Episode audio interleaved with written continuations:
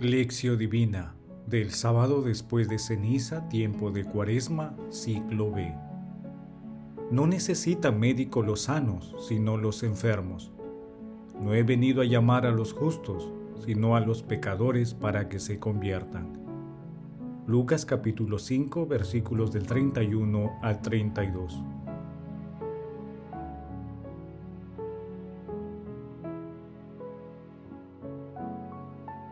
Oración inicial.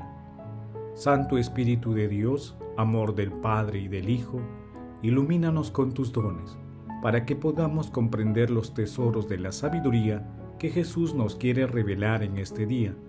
Otórganos la gracia para meditar los misterios de la palabra y revélanos sus más íntimos secretos. Madre Santísima, intercede ante la Santísima Trinidad por nuestra petición. Ave María Purísima, sin pecado concebida.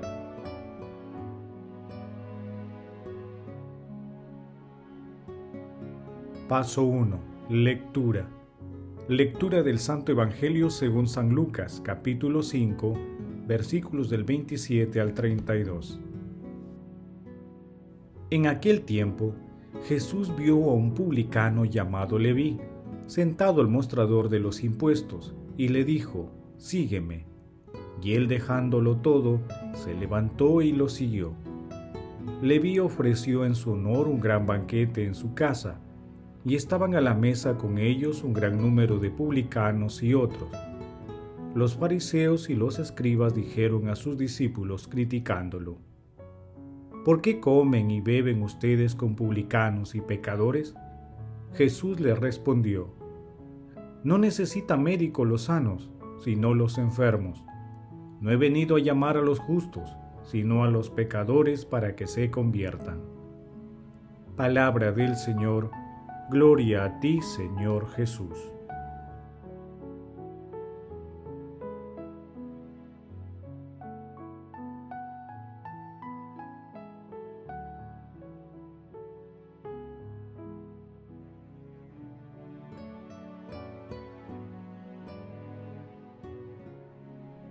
El pasaje evangélico de hoy se encuentra también en el capítulo 9 de Mateo, versículos del 9 al 13, en el capítulo 2 de Marcos, entre los versículos 13 y 17. Leví, llamado también Mateo, lo dejó todo y siguió a Jesús. ¿Qué vería en la mirada de Jesús la misericordia del Rey Eterno? Movilizó toda la vocación escondida de Leví para el seguimiento radical. Dio un gran salto, pasó de ser recaudador de impuestos de la potencia invasora a ser apóstol de Jesús. Luego de su gran decisión, invitó a Jesús a su casa, donde organizó una cena. Los publicanos, funcionarios al servicio de Roma, eran considerados traidores a la patria por los judíos. Por eso, estaba prohibido relacionarse y menos sentarse a la mesa con publicanos y pecadores. Pero Jesús confraterniza con ellos, convirtiendo la cena en un banquete celestial, ya que alimentó espiritualmente a los asistentes y prodigó la misericordia de Dios Padre. Ante los prejuicios de los fariseos Jesús respondió, No necesita médico los sanos, sino los enfermos. No he venido a llamar a los justos, sino a los pecadores para que se conviertan. Hoy con Leví nos enfrentamos a las alturas de la cuaresma, un camino exigente y a la vez prometedor. Pero no serán nuestros esfuerzos los que nos llevarán a la cima, sino nuestra determinación pero sobre todo la gracia del cielo, la fisonomía de la misericordia en el rostro de Cristo.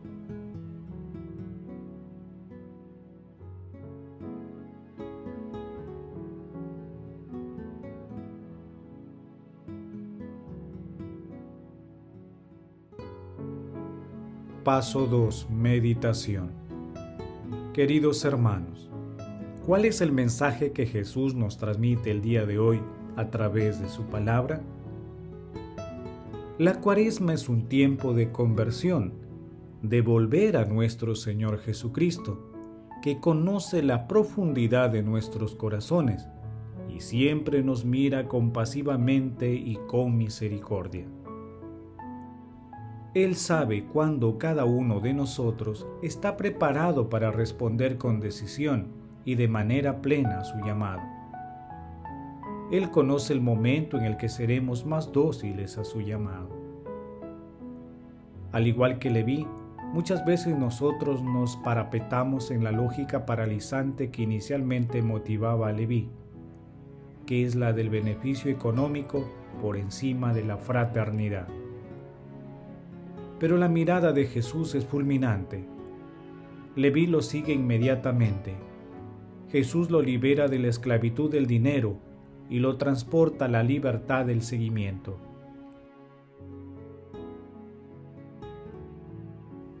La vocación para seguir a Jesús es una forma divina de sanación del alma y el que es llamado es perdonado porque se acerca y se une al mar de la misericordia infinita de Dios.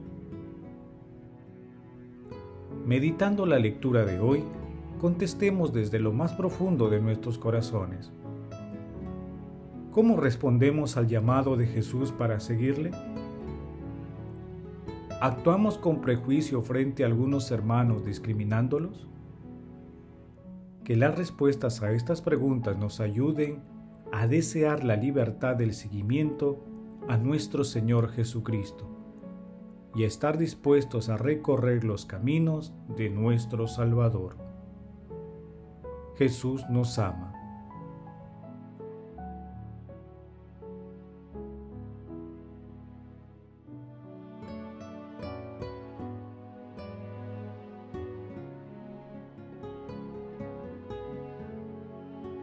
Paso 3.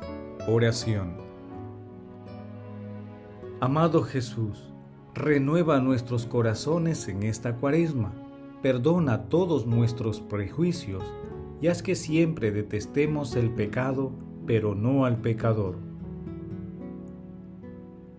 Amado Jesús, concédenos la gracia de conocerte más, de amarte más, de responder plenamente a tu llamado, y de seguirte siempre confiando en tu misericordia y providencia.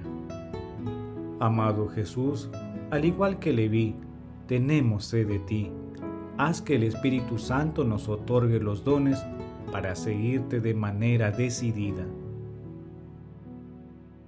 Espíritu Santo, concédenos los dones y los recursos para ayudar a nuestros hermanos a acercarse al océano infinito de la misericordia de Dios en especial a aquellos que están alejados de Jesús. Madre Santísima, Madre de la Divina Gracia, intercede ante la Santísima Trinidad por nuestras peticiones. Amén.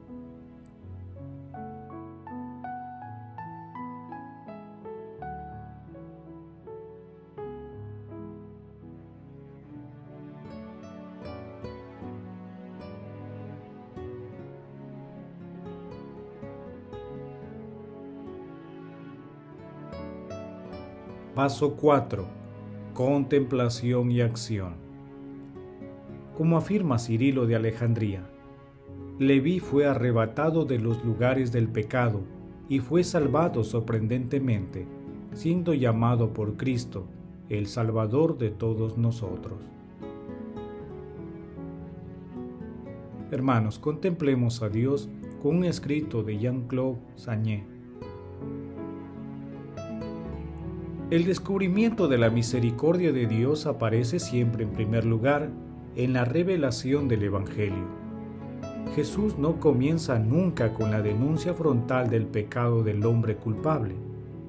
Acoge más bien al pecador en la mansedumbre y en la humildad de su corazón, para descargarle del peso que oprime. Jesús revela antes que nada, con los gestos y las palabras, la misericordia del Padre con los hombres pecadores y su voluntad de salvarlos de la muerte y llevarlos de nuevo a la vida. Solo ante esta misericordia ofrecida de manera sobreabundante se vuelve capaz el hombre pecador de reconocer su propio pecado y de acoger el perdón divino. Es en el orden de la experiencia espiritual donde el descubrimiento de la misericordia precede y provoca el descubrimiento del pecado. El conocimiento de nuestro pecado supone en efecto que disponemos de bastante amor para mostrarnos sensibles a nuestra inadecuación respecto a las exigencias del amor. Ahora bien, la revelación de un amor infinito proyecta una luz incomparable sobre nuestras debilidades. En este sentido, la misericordia de Dios nos revela nuestro pecado. Cuanto más nos acercamos a Dios, más nos descubrimos pecadores.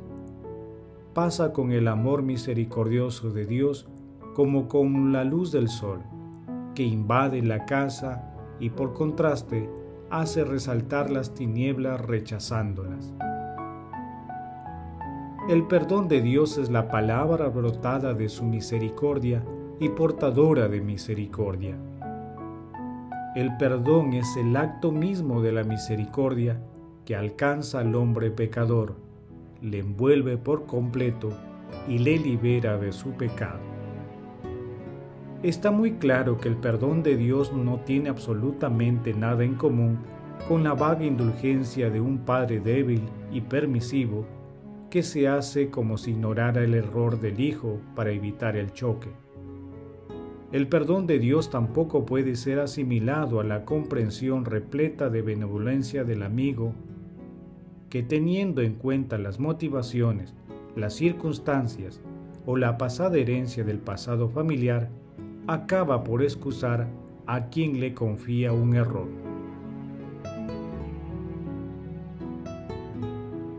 No perdonar es algo absolutamente distinto. Perdonar significa construir ex novo, transformando los elementos que el pasado ha dejado en pedazos. El perdón de Dios es el acto por excelencia en que Él manifiesta su amor creador y salvífico. El amor creador de Dios hace nacer al hombre, le hace vivir, le hace crecer y tender a su autonomía el amor redentor de Dios hace renacer al hombre, le hace recuperar la vida, le vuelve a situar en un punto más adelantado del camino que estaba realizando ante Dios mediante la fe. Queridos hermanos, pidamos la gracia del Espíritu Santo para poder amar cada día más y seguir con firmeza a nuestro Señor Jesucristo Asimismo, pidámosle la fortaleza para vencer nuestros prejuicios.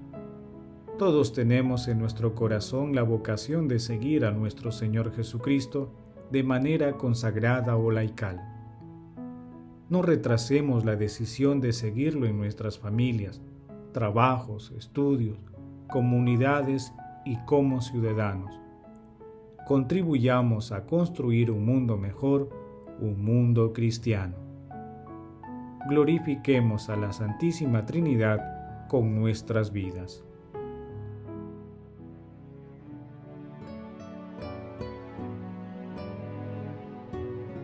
Oración final. Gracias Señor Jesús por tu palabra de vida eterna. Que el Espíritu Santo nos ilumine para que tu palabra penetre lo más profundo de nuestras almas y se convierta en acción. Dios glorioso, escucha nuestra oración. Bendito seas por los siglos de los siglos. Madre Santísima, intercede ante la Santísima Trinidad por nuestra petición. Amén. El Señor esté con ustedes y con tu Espíritu. La bendición de Dios Todopoderoso, Padre, Hijo y Espíritu Santo descienda sobre ustedes y los acompañe siempre. Amén bendigamos al Señor, demos gracias a Dios.